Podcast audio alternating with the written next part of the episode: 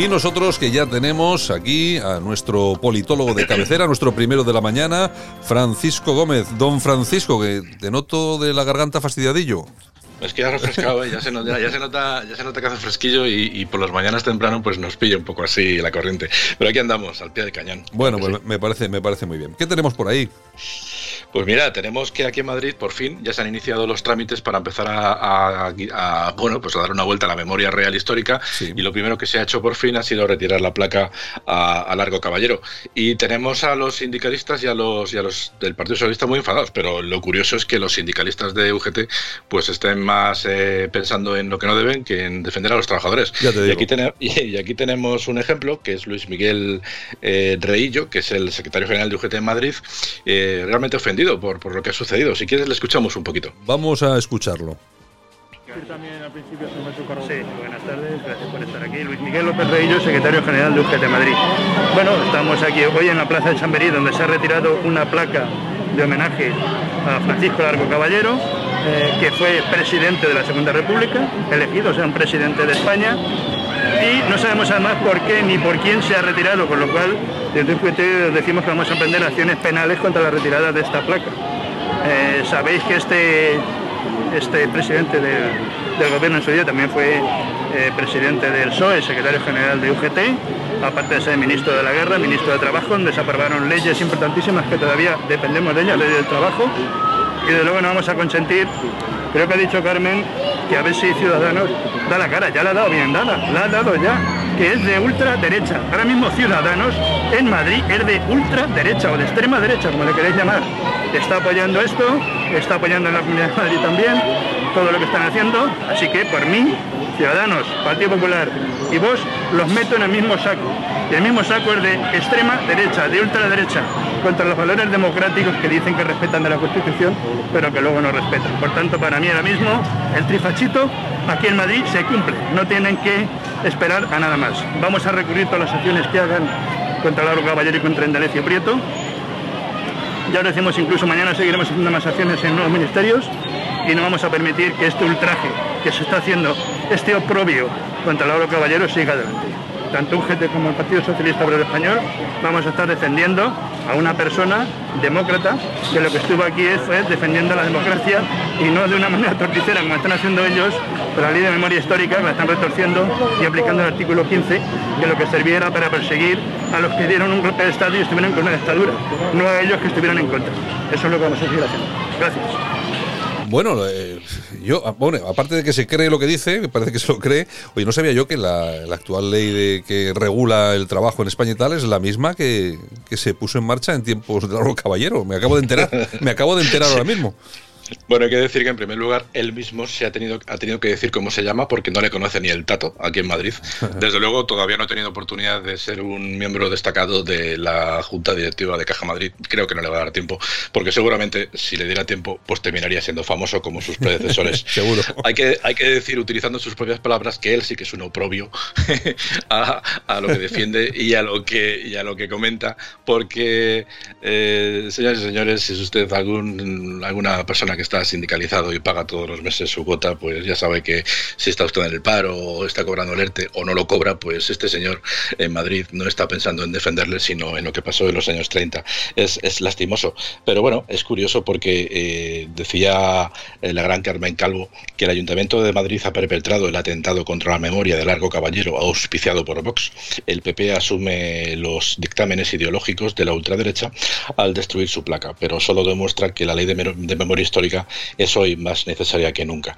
Pues mire, yo les voy a leer lo que dice la placa. La placa lo que dice es 1869, eh, 1946, Madrid a Francisco Largo Caballero, eh, testigo vivo de honestidad y entrega al servicio de todos los trabajadores. El ayuntamiento le recuerda el lugar donde nació en marzo, eh, y esto se puso esta placa en marzo de 1991. 91, 81, no lo veo bien, 81 creo que es. Bueno, en todo caso decir que No les voy a contar la historia del Largo Caballero porque ya lo hemos hablado muchas veces. Simplemente comunicarles que todavía está pendiente la retirada de las, de las eh, estatuas que bueno, hizo, hizo colocar Felipe González en la zona de nuevos ministerios, delante del Ministerio de Fomento. Y también queda pendiente retirar el nombre de la calle, que hay que decir que lo hizo Esperanza Aguirre cuando era consejera del Ayuntamiento de Madrid. O sea que fíjese las vueltas que, que da la vida. Mm. No le vamos a entretener más con este tema. Simplemente me interesaba que, que la gente escuche cuál es el nivel del secretario general de, UGT en Madrid. Si quieres, vamos a pasar a título de economía, donde tenemos a, a Nadia Calviño, que en 18 segundos pues nos va a dar una alegría. Si quieres, la ponemos. Vamos, vamos a escucharla. Todos los organismos prevén un crecimiento intenso de la economía española, superior al 10% en este tercer trimestre del año. La recuperación económica está en marcha, pero tenemos que controlar los rebrotes, tenemos que poner en marcha el plan de recuperación y aprobar cuanto antes unos presupuestos generales del Estado para el año 2021 si queremos seguir en esta senda positiva. Bueno, ¿estamos en crisis o no? Yo no sé si se refiere a los rebrotes del COVID o los rebrotes verdes que decía Zapatero. En todo caso, hay que recordar a los españoles y a quien nos está escuchando que España está en recesión por lo tanto no hay recuperación y la recuperación en todo caso será un porcentaje mínimo sobre aquello que ya se ha perdido anteriormente, por lo tanto seguimos en recesión. Ayer comunicamos y ya les dijimos que, España, eh, según el Fondo Monetario Internacional, eh, se ha catalogado entre Venezuela y el Líbano, no en cuanto a nivel económico, nivel de las economías de estos países, sino sencillamente eh, por la, repercusión que la crisis del COVID ha tenido en nuestra economía. Por lo tanto, lo que nos lo que nos cuente esta señora en el Congreso, pues realmente no nos lo tenemos que creer, porque al final es una cortina de humo pues para intentar lo, ineficaz que es. Y eso que dicen que es de las mejores economistas que hay en España dentro de lo que es el abanico de, economistas socialistas. En fin, poco más que decir sobre esta señora. Muy interesante, y ahora lo vamos a escuchar, el repaso que le ha metido el diputado eh, Juan Luis Stigman, médico de profesión, al ministro de Sanidad, filósofo de profesión. Vamos a escucharlo.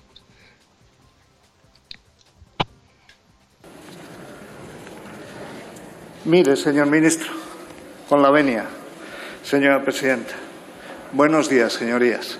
Señor ministro, mire, así se guarda la mascarilla.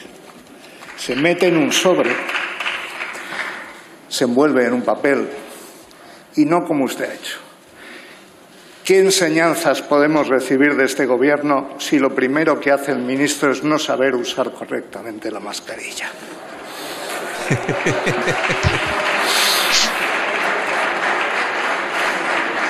El Grupo Parlamentario Vox se opone a esta iniciativa. Acaba de amenazar usted no con un estado de alarma a Madrid, acaba de usted amenazar con un estado de alarma para toda la nación. Eso es lo que acaba de hacer usted. Estamos aquí para discutir el tratamiento preferido del señor ministro del Gobierno socialista y comunista, que es la de encerrarnos a los españoles para que no salgamos. Por cierto, señor Marlasca, se adelantó usted tres horas a declarar un estado policial. El BOE se publicó a las 16.52. Típico de los comunistas. El muro para no salir. Faltan los perros. Faltan los. Silencio, por favor. Falta el muro. Falta el alambre de espino. Sí, señorías, oigo sus insultos por los pupitres de la siniestra. Me llamarán fascista. Me da igual. No lo soy. Ni lo es Vox. Vox tiene una misión es la de conservar. Bueno, pues eh, la, declaración es bastante más larga, está a disposición de todos nuestros oyentes pues en la propia página de, de Vox. Y bueno, oye, yo creo que ha empezado muy bien con el tema de la mascarilla, ¿eh?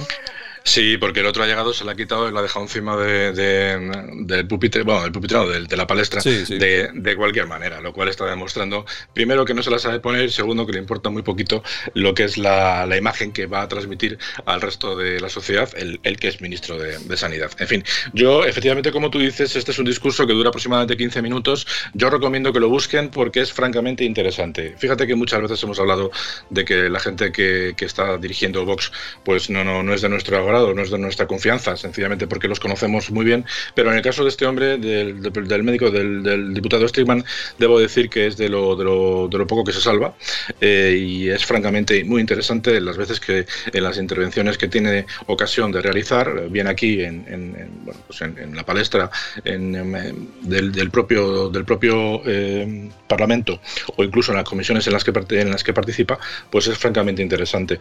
Lo que viene a reconocernos es que de una forma muy, muy, muy gráfica, eh, el, Partido Socialista y el Partido Podemos, que son quienes están gestionando esta pandemia, lo están haciendo de una forma absolutamente ideológica y efectivamente ya eh, a partir de hoy, por ejemplo, hay otra ciudad muy importante como es Salamanca, que también está bajo el estado de alarma. Por lo tanto, vamos a ver si, si esto no se sigue desarrollando en todas aquellas ciudades que no dependan de Bildu o del PSOE o de los separatistas catalanes, como es el caso de Salamanca, porque hay otras ciudades también pues, de, gobernadas por el PP, como es Burgos, que también está a punto de, ser encerrada, y alguna más parece ser que por Andalucía. Ahí está el tema de Granada, que también está bastante complicado. En todo caso, eh, simplemente pues eh, al César lo que es de César, felicitar al diputado Stigma porque realmente su intervención y su trayectoria es muy interesante bajo mi punto de vista, Santiago.